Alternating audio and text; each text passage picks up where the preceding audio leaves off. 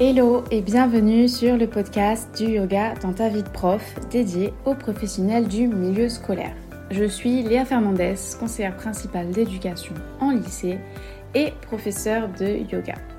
Sur ce podcast, je vous livre des outils à appliquer sur et en dehors du tapis pour retrouver vitalité et sérénité dans un quotidien bien rythmé par l'école. Parce que non, être professeur ou éducateur ne devrait pas dire vivre épuisé et stressé. Un autre quotidien est possible pour nous, professionnels du milieu scolaire. Bienvenue dans ce nouvel épisode dans lequel je te partage aujourd'hui mon échange, ma discussion avec Anna. Anna, elle est enseignante au niveau du primaire et elle est active sur les réseaux, notamment sur Instagram, là où elle est suivie par presque 80 000 personnes. Donc je suis sûre que tu as déjà dû voir certaines de ses vidéos, certains de ses posts. Elle est donc sous le pseudonyme La vie d'enseignante. Et si je l'ai contactée, c'est surtout parce qu'elle partage énormément de choses sur son compte, mais la valeur qui apparaît, c'est clairement la bienveillance. Et c'est quelque chose qui résonne en moi, la bienveillance, la douceur, mais aussi parce qu'en parallèle, elle porte des messages forts notamment sur la dénonciation des violences faites aux enfants. Donc on a abordé plusieurs thèmes, notamment ces deux-là, euh, mais aussi comment, euh, en tant qu'enseignante, elle arrive à trouver son équilibre et comment elle gère toute euh, la charge de travail, la charge mentale que peut représenter notre métier à l'école. Voilà, je ne vais pas vous en dire plus, je vous laisse avec notre échange et dans tous les cas, je vous souhaite une excellente écoute. N'oubliez pas aussi, si cet épisode vous a inspiré, à le partager à la fin une fois que vous l'avez écouté ou à noter le podcast avec des petites étoiles sur Spotify ou Apple Podcast, ce qui aide en fait à la diffusion de l'épisode. Et donc euh, voilà, si vous avez aimé cet épisode, c'est un moyen de le soutenir. Je m'arrête là et je vous laisse en notre compagnie. Hello Anna et bienvenue à toi sur le podcast du yoga dans ta vie de prof. Je te remercie d'être là ce soir, aujourd'hui en tout cas pour échanger, même si on va pas forcément parler de yoga, mais on a des thèmes euh, super intéressants et qui me tiennent aussi à cœur euh, sur ma posture à moi professionnelle et je sais que c'est des choses qui euh, vont résonner pour toutes les deux. Est-ce que pour démarrer, tu pourrais te présenter de la façon dont tu le souhaites? Je m'appelle Anna, j'ai 29 ans, je suis enseignante contractuelle euh, en France, à Paris, et euh, je suis euh, passionnée d'éducation et passionnée de manière générale par tous les sujets qui traitent de l'enfance, des enjeux de société liés à l'enfance, mais aussi de, tous les enjeux qui traitent de, de, la vie, de la manière dont on peut mieux vivre, mieux grandir, mieux découvrir et apprendre. Donc, je pense que c'est un métier que j'ai choisi, enfin, c'est un métier que j'ai choisi sur le tard et euh, qui me convient tout à fait parce que c'est un métier justement qui rassemble toutes ces facettes de la vie où on mm. apprend, on est avec les autres, euh, on, fait société. C'est vrai, l'école, cette micro-société. Je suis Exactement. Oui, complètement. Mais du coup, tu as un petit peu répondu à, ma, à ma, deuxième question, c'est euh, pourquoi tu as eu envie de te diriger vers l'enseignement? Est-ce que c'est comme la plupart des collègues ont une vocation, quelque chose qui est venu très jeune ou est-ce que justement ce que tu disais, euh, visiblement, c'est venu plus tard? Alors, c'est une vocation dans le sens où euh, j'ai toujours aimé découvrir, apprendre, transmettre.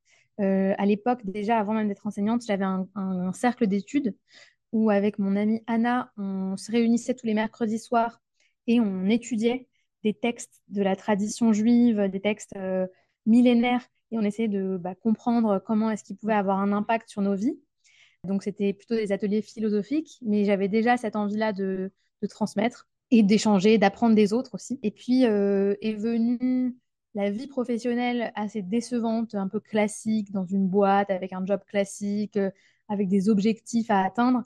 J'avais une super équipe, mais euh, je ne m'épanouissais pas du tout. Et j'avais ces cours en parallèle. Et je me disais qu'en fait, mon temps, globalement, il était consacré à préparer ces cours, à préparer des podcasts autour de ces ateliers. Et j'avais pas envie de, consacrer ma vie à faire un boulot euh, chiant pour gagner euh, de l'argent. Et, puis j'ai vraiment attendu longtemps avant d'arriver dans la vie pro. Donc euh, ça me convenait pas. J'ai attendu deux ans pour pouvoir avoir une rupture conventionnelle. Et ensuite, j'ai découvert ce métier-là en passant par évidemment mille options. Je me suis dit, je vais reprendre les études de médecine, sage-femme.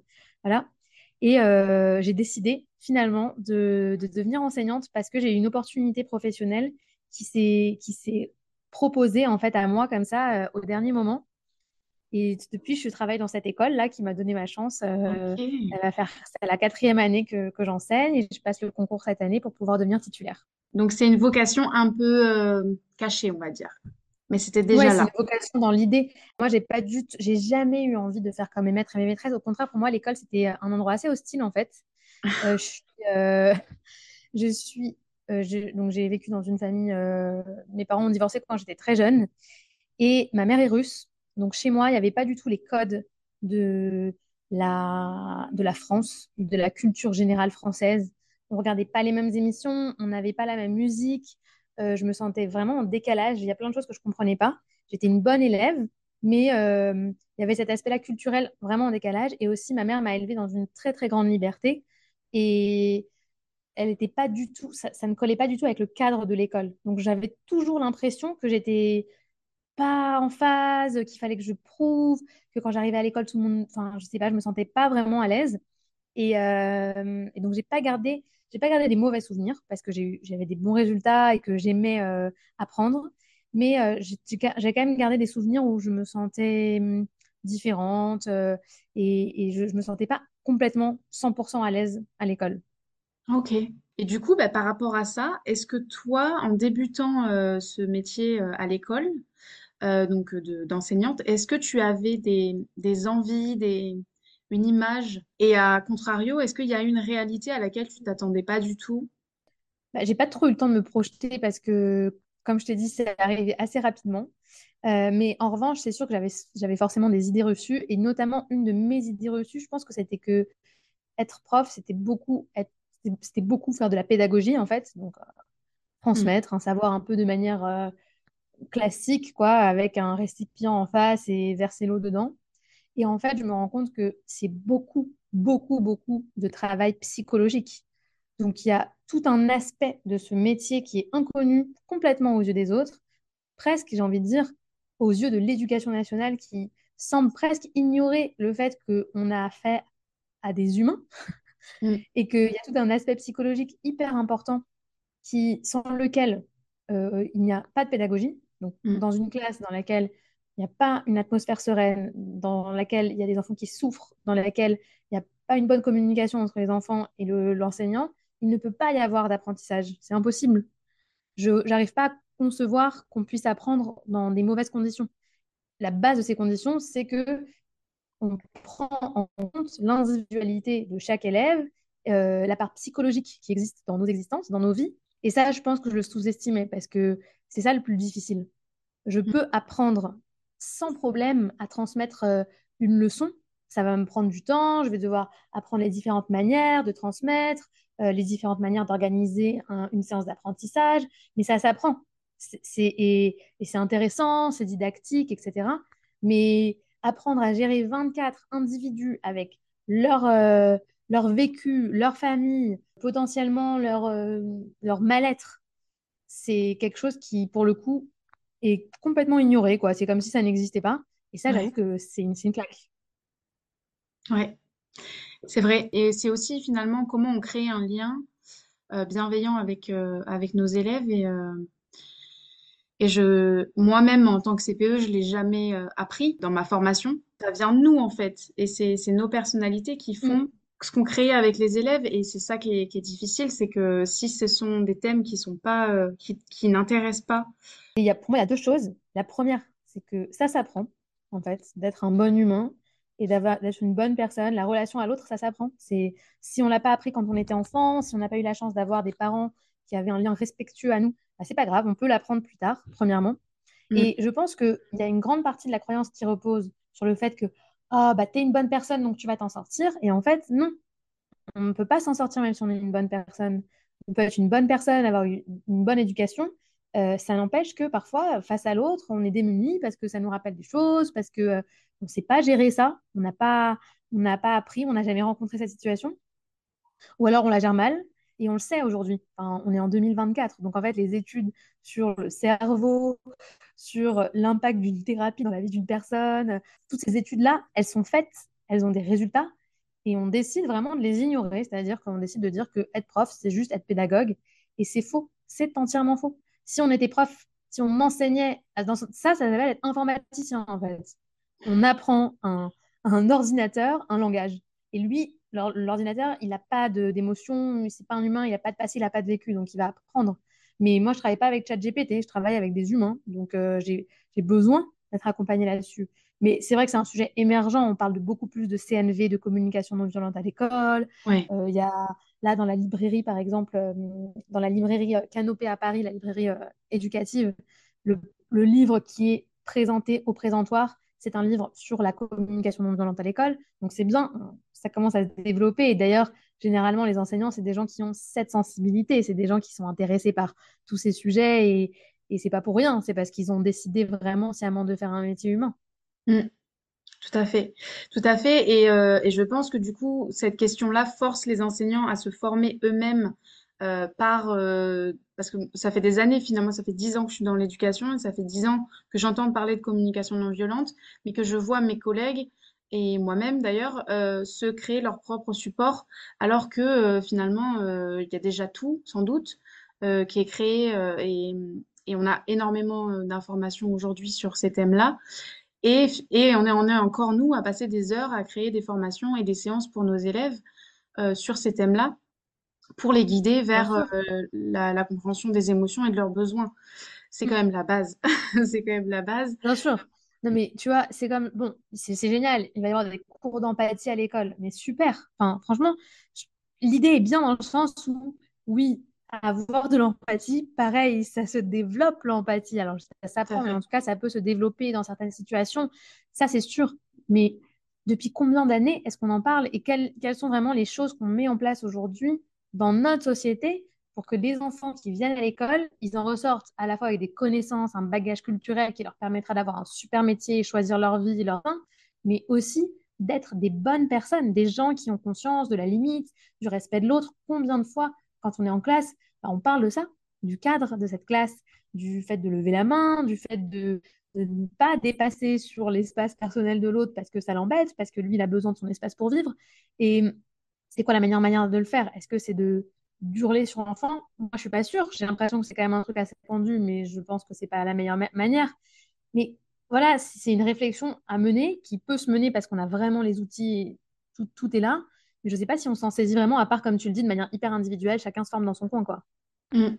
Ouais, tout à fait. Et ça, fait le lien avec ce que tu disais. Euh, moi, je t'ai connu sur les réseaux quand tu as tu as posté euh, la vidéo qui a, qui a fait vraiment un énorme buzz sur euh, comment mm. ramener le silence dans sa classe. Enfin, c'est incroyable de voir ça et c'est génial et merci d'exister, Anna, parce que je pense qu'il faut hurler et qu'il faut hausser le ton et qu'il faut être ferme. Euh, mais ça, ça marche plus en fait. Ça, les enfants d'aujourd'hui, comme tu le disais, enfin, déjà, je pense que ça n'a jamais marché. L'éducation par la peur, c'est pas pas une éducation en fait. Du coup, est-ce que cette sensibilité-là, tu as une explication euh, de comment euh, elle est venue chez toi, comment tu l'as développée dans ta classe? Franchement, je dirais euh, famille aimante mais complètement dysfonctionnelle et dix ans de thérapie plus tard, quoi. bah, c'est un peu ça, c'est à force de vivre des trucs dans ma vie, de pas vouloir laisser les choses comme ça. j'ai vu plein, plein de psy, j'ai été très longtemps en thérapie, je me suis beaucoup intéressée à bah, comment, comment je fonctionnais, comment fonctionnait mon cerveau, quels étaient mes réflexes, pourquoi est-ce que je réagissais comme ça, euh, pourquoi est-ce que euh, j'avais de la colère en moi, euh, qu'est-ce qui m'a formée. Et, mm. et voilà, c'est ça qui a développé cette sensibilité et je pense qu'on peut tous l'avoir d'un biais différent. Mais c'est sûr que c'est avoir appris à prendre constamment du recul sur mon comportement, qui m'a permis à un moment de me dire, bon, bah, il faut quand même que je puisse être connectée à, à moi, à que je ressens, euh, et que je comprenne que l'autre aussi, il a besoin en face euh, d'être... Parce que l'altérité, c'est ça le plus difficile. C'est mm. de voir quelqu'un qui réagit pas comme nous, on réagit. Pourquoi il réagit comme ça? Moi, ça me blesse. Et c'est ça qu'on voit tout le temps, tout le temps, tout le temps. Donc, c'est le travail, tout le temps se dire, bah, il est différent, c'est un autre, il n'est pas toi. Et il a le droit de vivre la manière, de la manière dont il le vit. Toi, donc, ce que tu dis, c'est que tu l'as développé euh, par ton histoire personnelle. Ouais, mon histoire et le fait que j'ai pas voulu laisser cette histoire-là et ce que ça a créé comme névrose chez moi diriger ma vie. Il y a un moment où on, est face à ce choix quand on grandit de est-ce que je laisse mes comportements, mes propres, mes propres barrières m'empêcher de vivre la vie que j'ai envie de vivre? Mais encore une fois, hein, j'ai 29 ans, donc je ne suis pas du tout au bout du processus. Je ne sais même pas si on arrive un jour au bout de ce processus. Donc il y a encore des moments où euh, j'ai pas de patience, mais maintenant j'arrive à l'exprimer. Et même en classe, en réalité, je le dis, euh, je peux le dire à mes élèves de manière, je peux leur dire qu'aujourd'hui, la maîtresse, elle a moins de patience. Et donc, on va faire un peu tous des efforts. Et la maîtresse, elle va essayer d'avoir un peu plus de patience. Et vous, vous allez essayer de respecter davantage les règles pour qu'on puisse passer une bonne journée. Et ça, c'est bien. Enfin, moi, j'en suis fière, en tout cas, de réussir à le dire, de ne pas en avoir honte. Quand on perd patience et qu'on crie, on est responsable de ça. À 100%. À mm. aucun moment, une classe est responsable de ça à zéro, pour moi, hein, à zéro moment. Alors, le système, l'éducation nationale, tout ça, tout ça, c'est bien sûr que tous ces maillons de la chaîne ont une responsabilité, mais nous, on est quand même responsable de ce qu'on ressent et de ce qu'on décide de faire. Moi, je crois qu'on est libre. Donc, euh, ça m'arrive de, crier et de ne pas être contente vis-à-vis de mes élèves et de leur dire mais c'est pas possible, mais combien de fois il faut que je vous le répète Et c'est pas agréable de ressentir ça et c'est pas agréable de le dire non plus. Donc, je sais le reconnaître. Et je pense que c'est ça aussi qui crée, qui crée le lien dans la classe, c'est qu'on a, on se fait confiance et on sait qu'on est sincère. On se dit les choses. Oui, j'ai pas, j'aurais pas dû dire ça à ce camarade, t'as raison maîtresse, excuse-moi, je vais aller présenter mes excuses. Moi, la question que je pose toujours à mes élèves, c'est maintenant que c'est fait, comment est-ce que tu peux réparer ce que tu as fait? Mmh. Je te mmh. laisse réparer maintenant. Ils savent en fait qu'on doit réparer ces paroles et l'impact qu'on a eu sur l'autre. Mmh. Ouais. Et tu leur montres aussi ce que c'est un humain en fait? D'ailleurs, en parallèle, sur Instagram, tu es beaucoup suivi. Est-ce que tu as en fait un, objectif à travers ce compte Instagram? Je pense que mon. Voilà, je sais pas, peut-être que ça se ressemble pas surtout parce que j'essaie de proposer plein de choses super différentes pour aborder des thèmes très différents, à la fois à l'école, dans d'autres pays, dans d'autres manières de faire, à la fois des difficultés d'apprentissage, à la fois j'ai des moments simples de classe, euh, mon amour de la lecture. Voilà, c'est aussi quelque chose de personnel. Mais je pense que mon, objectif principal, c'est de remettre l'enfance au cœur de nos préoccupations à nous tous. Ce sujet-là, il est, pour moi, plus que central. Il devrait être, il devrait être notre préoccupation principale à nous tous. Parce qu'on a peur de l'avenir, parce qu'on a peur de, l'avenir pour plein de raisons, pour des raisons euh, à la fois géopolitiques, euh, pour des raisons de réchauffement climatique, pour des raisons de, de crise sociale. Et on le sait et on le dit tout le temps, cet avenir-là, il repose aussi sur les, dans les bras des enfants qui sont en train de grandir aujourd'hui. Donc, à la fois, avoir l'enfance comme euh, sujet euh, principal, bah, ça veut dire se connecter à l'enfant qu'on a été, à ce qu'on peut réparer chez soi, euh, ce qu'on peut accepter dans son enfance. Et ça veut aussi dire prendre soin des enfants qui vont grandir pour que eux puissent puissent transformer notre monde.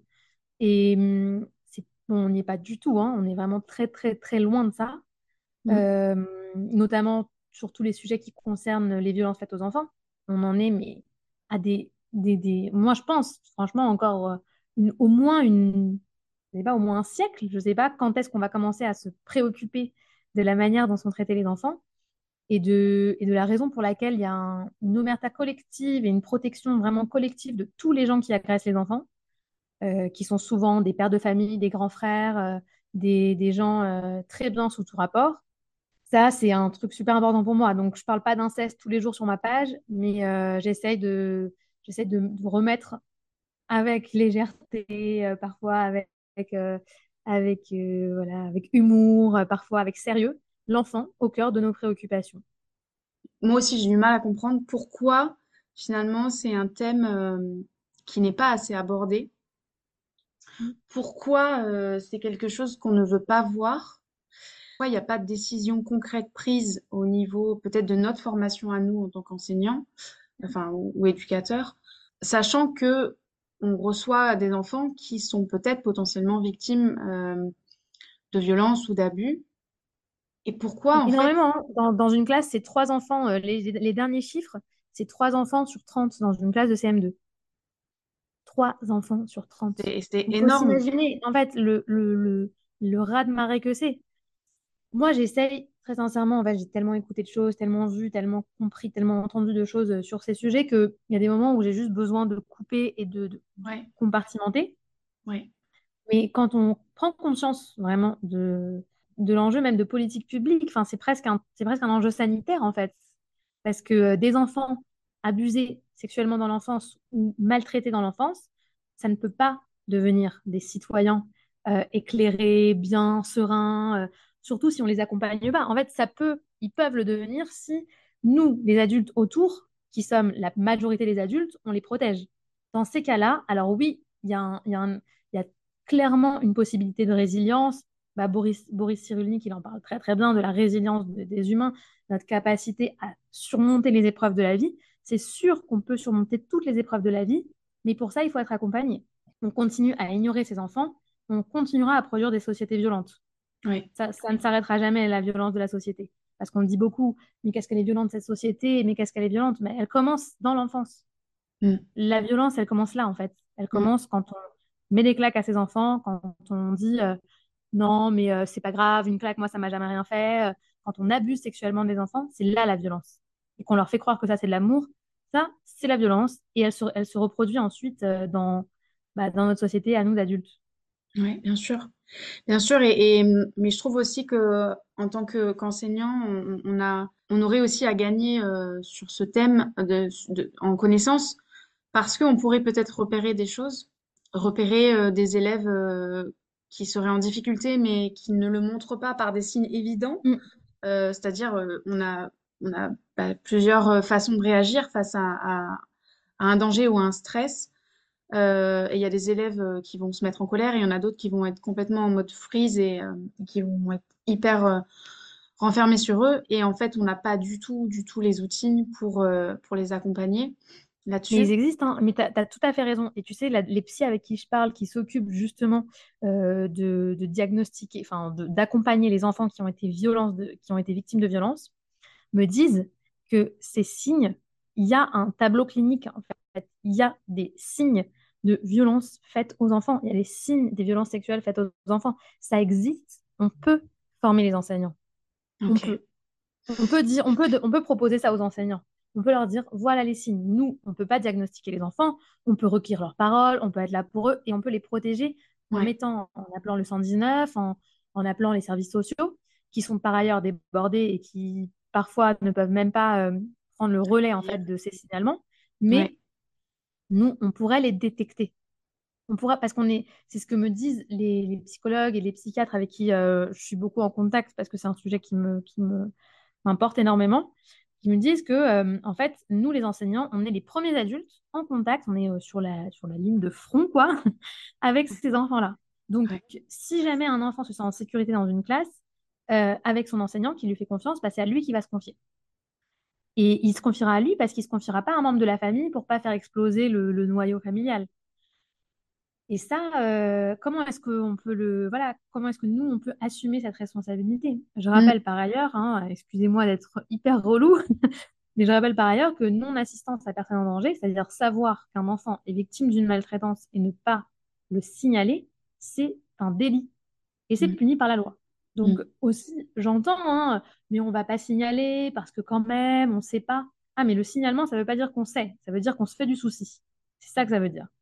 Et, si jamais on apprend que qu'on signale pas alors qu'on est au courant de quelque chose, bah, on peut être responsable et on peut, euh, on peut être euh, jugé pour ça. Donc ça aussi, je pense que c'est important de le rappeler. En fait, c'est pas juste une option, c'est un devoir. Au-delà d'un devoir moral, c'est un devoir légal. Tout à fait. Donc, en gros, ce que tu dis, c'est que on, aurait des outils disponibles? Est-ce qu'ils existent déjà? On peut, alors oui, bien sûr, on peut très bien aller se renseigner sur, euh, sur le sujet. Il y a, plein d'associations qui font un, travail merveilleux sur tout ce qui peut exister comme, euh, comme symptômes chez les enfants qui sont victimes de violences. Il y, a, il, y, en a. Le mieux, en fait, le mieux, c'est d'être formé. Euh, il y a des associations aussi qui forment à la détection des violences, il y a des, associations qui forment à la prise en charge de, de ces personnes. Euh, en fonction de notre métier. Euh, mais moi, j'appelle vraiment les. j'appelle parce que nous, on peut le faire de manière individuelle, mais euh, c'est lourd à porter, en fait, de d'écouter. parce que moi, pour connaître et, et, pour être entré dans ce monde-là, j'ai dû écouter des heures de podcast, lire des livres de 500 pages sur l'inceste. C'est pas, je le, franchement, je le souhaite pas à tout le monde. J'ai pas envie que tous les profs de France fassent ça parce que c'est un peu lourd quand même. Franchement, quand on, quand on lit ça, euh, quand on a ça sur la table de chevet, euh, voilà. Après, on a besoin de deux mois de vacances. Donc, euh, le, le, mieux, ce serait qu'on soit formé en fait de manière ça démocratise et que ce soit un passage obligatoire. Mais réellement, réellement, la question, c'est pourquoi on n'est pas déjà? Parce que quel intérêt est-ce qu'on a à protéger C'est toujours cette, cette histoire de protection de l'équilibre on pense que protéger, maintenir l'équilibre qui est maintenant celui qu'on a aujourd'hui, c'est mieux que potentiellement ne plus être à l'équilibre et créer un chaos. Et c'est pas le cas en fait. C'est beaucoup mieux de, de, déséquilibrer un système malsain. Beaucoup mieux pour tout le monde. Ouais. Ouais. Mais, et c'est vrai que c'est une, une, une, question que je me pose aussi vraiment de pourquoi c'est c'est pas c'est pas abordé mais c'est ça rejoint ce qu'on disait sur la communication non violente. Alors c'est un sujet moins lourd donc forcément on, on est plus enclin à, s'auto-former sur ça.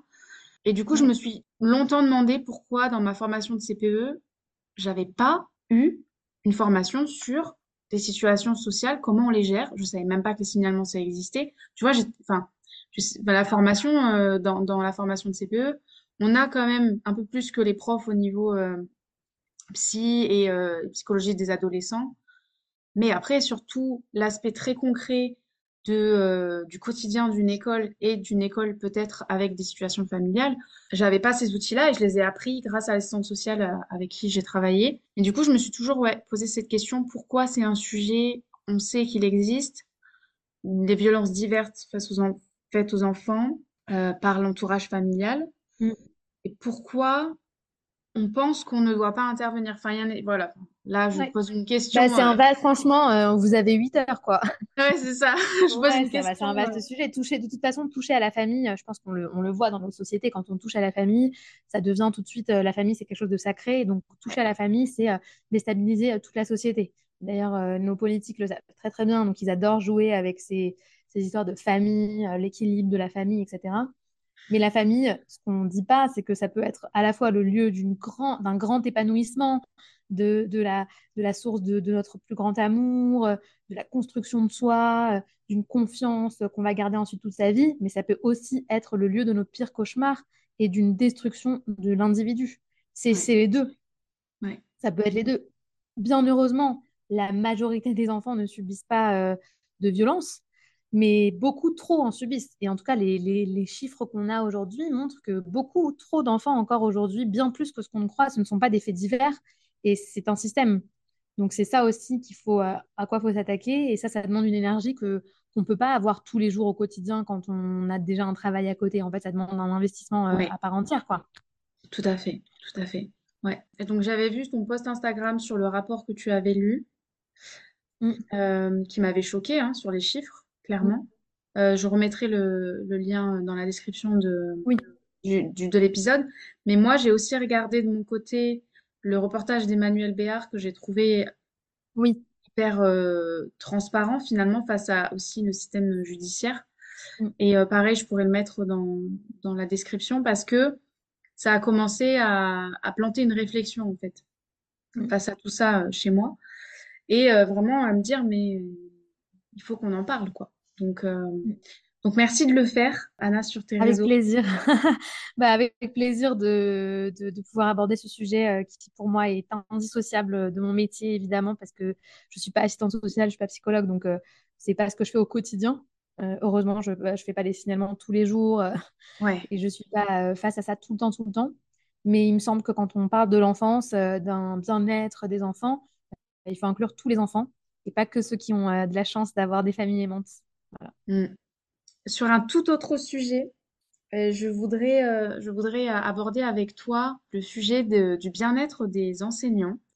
Est-ce que toi, tu as un conseil à donner par rapport au bien-être, à la santé mentale de... Moi, je dois dire que je suis, j'ai beaucoup de chance parce que je suis dans une école dans laquelle ça se passe très bien, euh, dans laquelle, voilà, avec qui j'ai très bon rapport avec mes collègues, qui n'est pas très très loin de chez moi, il y a un bon environnement, etc. Donc, Déjà, premièrement, je ne peux pas parler à la place de personnes qui euh, ont un temps là, un mi-temps là, qui doivent remplacer tous les jours, qui sont dans des situations vraiment très épuisantes. Et euh, c'est pas c'est pas mon cas. Donc euh, voilà, déjà première premier disclaimer, je ne peux pas parler à votre place, mais de manière générale sur le bien-être euh, quand on est enseignant, ce qui m'aide moi en tout cas, ce que j'essaie d'apprendre à faire en fait, de d'apprendre un peu à faire comme font les, les médecins, je pense, ou les chirurgiens, c'est un peu de compartimenter. Mmh. Donc j'essaye de prendre le temps pour moi, pour ma vie, en, essayant de mettre à distance, au moins dans un premier temps, tout ce qui se passe à l'école et tout ce qui, tout ce qui est en jeu quand je suis à l'école. Donc, euh, faire ce, travail-là d'avoir un sas de décompression, qui, ce qui est difficile, hein, parce qu'en fait, quand on est lancé, bah, on a envie de continuer, parfois ça nous occupe l'esprit. Moi, il y a eu des jours où j'ai pas du tout pu me séparer de ça, où j'en rêvais, où c'était très difficile de pouvoir m'éloigner des, situations difficiles que je, je pouvais vivre à l'école. Mais c'est cet apprentissage que j'ai envie de, de, faire et c'est ça que j'ai envie d'apprendre un peu, euh, enfin, que j'ai envie de, pouvoir transmettre parce qu'il y a aussi un moment où on a le droit de vivre sa vie et on n'est pas que prof. Moi, je sais que si demain je suis plus enseignante, je serai toujours moi, je serai toujours Anna, j'aurai toujours mon vécu, mon histoire, les gens que j'aime autour de moi, mes passions, euh, mon, énergie de vie. Elle sera dirigée vers autre chose, mais elle sera toujours là. Donc, mm. se dire aussi que, en fait, bah, quand l'école s'arrête, quand on coupe avec l'école, la vie continue et sa vie continue et on n'est pas défini par ce métier, même s'il est prenant et passionnant et génial. moi, je vais pas je, donne beaucoup à ce métier, mais je ne vais pas tout donner. Je trouve ça malsain de tout donner, d'être euh, entièrement dédié euh, à une seule chose dans sa vie. C'est pas comme ça que j'envisage les choses. Et je pense qu'il faut apprendre aussi parfois à mettre euh, de la distance avec ce métier qui est très bien, mais pour lequel on n'a pas, à, pas à faire de burn-out, on n'a pas à tomber en dépression. On, a, on, doit, on se doit en fait à soi-même absolument ce, ce, grand, ce grand respect et cette, cette, preuve d'amour de, s'aimer malgré euh, ses échecs à l'école, malgré le fait qu'on n'y arrive parfois, malgré le fait qu'on soit parfois énervé, parce qu'on est plus que prof, on est soi. Oui, tout à fait. Tout à fait. Et, c'est aussi un petit peu ce qui motive ma mission à travers le yoga, euh, c'est de prendre ce recul-là, de se reconnecter à soi, d'avoir ce que tu as dit, le sas de décompression. C'est indispensable. Alors, ça peut passer par différentes formes. Euh, moi, c'est le yoga qui, qui, qui s'est présenté à moi et qui, m'a vraiment empêché de démissionner à un moment donné. Et c'est ce que, donc, ce que je veux partager aujourd'hui euh, aussi. Je trouve qu'il y a un truc même presque, enfin, le fait de pouvoir se différencier de son métier, c'est avoir un regard euh, juste sur soi. Le fait de se, de, se fusionner avec son travail ou avec quelqu'un ou avec, mais c'est encore une fois, c'est ma vision, hein, je ne l'impose pas aux autres, mais je trouve que c'est important de savoir euh, reconnaître les limites des choses. Donc, de savoir dire, bah, ça, c'est mon travail, il me donne de l'argent, il me donne de la reconnaissance, il m'apporte de la joie, parfois il m'épuise, mais c'est mon travail mm. et c'est pas moi. Mm. C'est une partie de ce que je suis en ce moment dans ma vie, mais ce n'est pas toute ma personne. Et, euh, pareil avec les élèves, c'est ce que je, dis aussi à, à certains moments sur ma page. Les élèves, ce sont nos élèves et il y a cette distance qui est nécessaire en fait entre nous qui est euh, celle de, euh, de, notre, de notre rôle à chacun. Nous, notre rôle, c'est de les accompagner pendant une année sur leurs apprentissages, sur euh, des moments de leur vie, d'être là pour eux dans les moments de classe et de pouvoir être cet adulte en qui ils ont à la fois confiance et à la fois celui qui leur apporte des, des, nouvelles perspectives sur la vie. Mais à la fois, nos élèves ne sont pas une continuité de nous. Et c'est important de pouvoir dire, bah voilà, toi, t'es toi, moi, je suis moi, et cette distance-là entre nous, elle est nécessaire pour qu'on puisse euh, bien vivre ensemble. Mm. Tout à fait. Sinon, on se perd complètement. Complètement, oui. J'imagine que bah, il y a quand même des moments où c'est un, peu plus difficile que d'autres parce que tu l'as dit, ce métier est, aussi épuisant. Euh, est-ce que toi, tu, mets, tu mets des choses en place quand tu sens que, ou, ou, juste tu, comme tu as dit, tu prends conscience que là en ce moment c'est comme ça, euh, est-ce que tu arrives à justement à accepter et à accueillir ces moments qui sont un peu plus difficiles? Parce qu'on est aussi très dur, je trouve, avec nous-mêmes en fait. Mmh, euh, à certains moments, euh, on veut que ça aille toujours très bien et quand ça va pas, on a un peu du mal à, l'accepter. Bah, de toute façon, dans le monde dans lequel on vit, où on voit que des choses positives sur les réseaux sociaux et on a l'impression que tout le monde vit sa, sa best life constamment, c'est compliqué d'accepter les moments où ça va pas et à la fois, moi, je trouve que c'est vraiment les moments où j'ai été au plus mal dans ma vie, où je ne savais pas du tout comment j'allais m'en sortir, qui m'ont complètement construite. et qui m'ont Mm. donné euh, une tonne de force pour euh, traverser d'autres épreuves.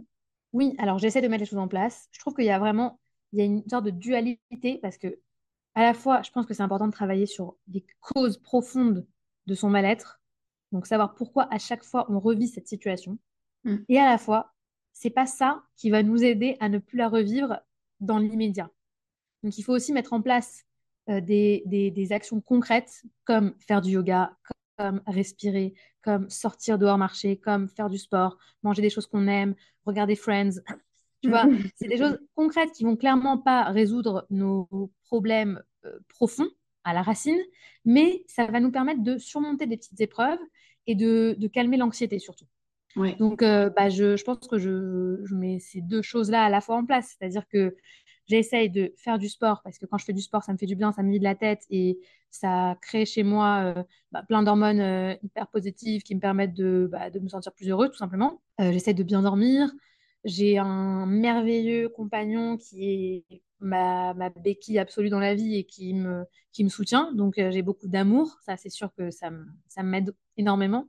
Mm. Et, euh, et puis, je, je fais, je coupe un peu les choses qui me font du mal, quoi. Donc, j'essaie de mettre un peu à distance les choses qui me font du mal. Quand je suis prête à y revenir, à y réfléchir et à me dire, bon, bah, qu'est-ce qui pourrait, qu'est-ce qui se passe, en fait? Ça me dit quoi, cette, cette, euh, cette, euh, cette aventure de ma vie, là? Qu'est-ce qu'elle est en train de me dire sur moi? Qu'est-ce qu'il faut que je comprenne? Là, je le fais. Euh, mais voilà, les trucs concrets, bah, le sport, euh, le euh, écouter de la musique classique, faire du bien à son cerveau, se mettre dans le noir, fermer les yeux un petit peu, ou peut-être parfois pour certaines personnes ça augmente l'anxiété, ça. Donc je sais pas si je conseillerais, mais moi je sais qu'à un moment la méditation, ça me faisait du mal parce que Ouais. je me commençais à méditer et là j'avais toutes mes pensées. euh, parfois j'ai juste besoin justement de faire du sport pour pas avoir la place, pour que, pour pas laisser de la place aux pensées anxiogènes. Mm. Être dans ton corps, quoi, au lieu d'être dans ta tête. Ouais, il y a un truc quand même qui m'aide vachement, j'ai appris en enseignant en fait, euh, vraiment. C'est en enseignant et en ayant une pratique, euh, enfin une approche du judaïsme euh, qui est la mienne, qui est le rituel. Ouais. Le rituel, c'est vraiment un super remède. Donc, euh, avoir un rituel le matin qui peut Mm. durer 5 minutes, qui peut durer euh, 8 minutes, 10 minutes, avoir un rituel une fois par semaine, euh, ça peut être bah, quand on, quand on fait Shabbat, par exemple, on éteint son téléphone le vendredi soir. Alors, moi, je ne le fais pas tout le temps, mais on éteint son téléphone le vendredi soir, on est avec sa famille, on cuisine un bon plat, on parle de ce qui nous est arrivé la semaine, etc. Euh, de, euh, moi, je bois du matcha le matin. Donc, euh, il y a un petit un ustensile pour boire le Ouais. matcha. C'est un moment de. Ça dure deux minutes, mais ça me recentre. Et en fait, le fait de savoir ce que tu vas faire, c'est hyper rassurant. Parce que du coup, déjà que t'es pas bien, que tu as du mal à avancer dans tes journées, si ces rituels ils peuvent prendre en charge un peu des, des- des- une sorte de charge mentale, ils peuvent te soulager ta charge mentale, c'est génial. Ça te permet d'avancer, en fait. Complètement. Complètement, je suis complètement d'accord. C'est hyper rassurant dans un monde qui va très vite, dans des journées qui vont très vite et qui sont Ouais. pas rythmées par ton propre rythme, ces journées à l'école. sont rythmées par le rythme de l'école, des élèves, euh, des cours, la sonnerie, nanana. Et donc, Ouais, bien sûr. d'avoir des moments où tu sais qu'ils sont là pour toi et c'est qui te rassurent. Enfin, je te rejoins complètement là-dessus et, et c'est et je vois bien quand euh, il y a le yoga le matin et que j'ai mes 20 minutes pour moi et quand je les je les fais pas, ah, c'est pas les mêmes journées, ça c'est Pas les mêmes journées. Ah, mais c'est sûr. Ah, mais c'est sûr. Donc, Après, euh, voilà, ça, c'est des trucs qui peuvent pas tout sauver. C'est-à-dire que s'il y a un- vraiment un problème, ça ne sauvera pas ta journée. Même parfois, tu peux tout mettre en place. Et ça, ça peut être frustrant aussi de se dire, j'ai tout fait comme il fallait Ouais. et tout. mais Pourquoi je passe une journée de merde? Bah oui, non, mais parce que. Et il y a toujours des journées qui ne se passent pas bien. Et c'est ce que tu disais euh, tout à l'heure euh, en off. Il y a des journées de merde. Il y a De des merde, ah journées ouais. Non, mais où vraiment. rien ne va comme tu veux. Et, et voilà, Mm. il faut apprendre aussi à l'accepter. Et j'ai une dernière question pour toi. Quelle est la chose qui te donne finalement de l'énergie dans ton métier d'enseignante?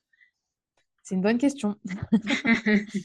J'ai une grande énergie de vie de base. euh, j'ai plein d'énergie et j'ai envie de faire toujours plein de choses et je fais plein de choses et plein de choses que je réussis pas du tout d'ailleurs et que je mène même pas à bout parce que du coup, bah, il y a plein de projets que j'arrive pas à mener à, leur terme, mais c'est pas grave, ça fait partie de la vie aussi. Je pense que, en fait, j'aime, j'adore la vie. Donc, je me lève le matin, souvent, hein, pas tous les matins, il y a des matins où je suis de très mauvaise humeur, Mais j'ai hâte de découvrir qu'est-ce qu'elle va m'apporter cette journée. Mm. Et j'ai comme ça une soif de découvrir les, les, gens, de rencontrer des nouvelles personnes. J'adore me faire des nouveaux amis. Euh, et je pense qu'on peut se faire des amis toute sa vie. Et heureusement qu'on on a cette chance dans la vie de pouvoir euh, découvrir des personnes euh, à tout âge, à n'importe quelle période de sa vie et de devenir hyper proche, comme si on avait toujours été amis. Et ça, je trouve ça génial. Mm. J'adore rencontrer des gens. J'aime voilà, voir ce que. En fait, je suis, curieuse, quoi, curieuse de voir ce que la vie va m'apporter. Euh, j'aime, en ce moment, j'aime beaucoup ma vie parce que je suis bien entourée, j'ai un métier que j'aime, euh, je vis dans, un environnement qui me plaît vachement. Donc, euh, ça me donne envie de me lever le matin aussi, forcément, quand on est, quand on est bien. et puis, beaucoup de projets, donc ça aussi, ça me, ça me motive. Et je pense que le rôle de mes projets, c'est pas forcément d'être mené à leur terme, mais c'est aussi de créer cette envie de vivre. Hmm. Donc, je sais que j'ai ce projet, je vais me lever pour le faire. Peut-être que je vais faire 10% que je ne le ferai pas, mais au moins, ça m'aura donné de l'énergie pour euh, accomplir hmm. des choses, me lever, être en forme, euh, être là, quoi, être présente. Ouais. Et, et, cette euh, envie de projet-là, est-ce que c'est quelque chose que tu partages dans ta classe? J'ai vu ton réel tout à l'heure sur le nouveau projet de correspondance avec une école en Angleterre. Est-ce que bah, ça, c'est vraiment aussi un moteur pour toi dans ta classe? Complètement. Mais moi, je, au début, vraiment, quand j'ai commencé à enseigner, je ne vivais que pour. Au début, donc, je ne vivais que pour ces projets et on a fait vraiment des, centaines de projets avec mes élèves. On a euh, rencontré des personnes en situation de handicap. Ils ont appris à écrire leur prénom en braille. On a monté des podcasts, des émissions. Euh, on a eu des projets culturels. On a créé des maquettes. Enfin, vraiment, je ne compte plus le nombre de projets que j'ai eu avec mes élèves depuis que j'enseigne. Euh, et, c'est quelque chose qui me fait vibrer aussi, en fait, de pouvoir euh, créer avec eux. Parce que je, je, pense que c'est des moments de classe dont on se souvient. Et j'ai mm. envie de pouvoir créer ces souvenirs-là pour eux aussi, en évidemment, euh, en n'oubliant pas évidemment de, de suivre, enfin de leur, donner les bases dont on se souvient moins, qui sont un peu plus embêtantes, mais qui sont quand même super importantes dans la vie ensuite. Mais tout en continuant à, à découvrir des choses avec eux, parce que j'ai envie, en fait, me dis, c'est par des projets comme ça que peuvent naître des vocations. Donc moi, j'adore vivre ces moments-là avec eux, mais aussi, eux, ils peuvent euh, découvrir euh, peut-être euh, une vocation pour le théâtre, une vocation pour le journalisme, une vocation pour les maths, l'informatique. J'avais fait des, ateliers d'informatique aussi. Génial. Et c'est ça l'objectif, quoi, de, s'ouvrir à d'autres choses qu'on n'a peut-être pas chez soi et de trouver sa voie à soi, sa propre voie. Ouais.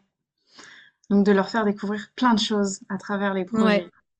En tout cas, euh, c'est très inspirant euh, ce que tu partages sur les réseaux et, euh, et, pas du tout culpabilisant. Je trouve que voilà, tu, tu, remets aussi bien les choses à leur place sur bah, parfois ça va, parfois ça va pas. et donc merci de le faire parce que c'est vrai que c'est ça, on peut vite se comparer sur les réseaux aussi. Bah, merci beaucoup Léa de m'avoir invité. J'ai passé un très bon moment. J'étais aujourd'hui, comme je te l'ai dit, en off, dans une vraiment une sale journée. Et, euh, et du coup, bah, c'était un beau moment quand on a des mauvaises journées aussi. Parfois, il y a une énergie comme ça. Ce que je te disais de, voilà, de, un peu d'une énergie différente, mais qui est aussi intéressante et qui peut nous dire d'autres choses sur nous. Donc, euh, je, suis contente de presque clore cette journée avec toi sur ces, sur ces, jolis, euh, ces jolis moments. Merci beaucoup. Merci à toi, Anna. On se dit à bientôt. Oui, et je mettrai toutes les infos de ton compte Instagram dans, dans ma description. Merci, merci beaucoup. Merci de nous avoir écoutés jusqu'au bout et n'hésite pas à aller voir dans la description de l'épisode pour tous les liens que, euh, dont j'ai parlé, dont on a parlé dans l'épisode, pour que tu puisses donc y accéder. Merci d'avoir été là encore aujourd'hui. N'oublie pas de partager l'épisode autour de toi et aussi de noter le podcast par des petites étoiles. À bientôt.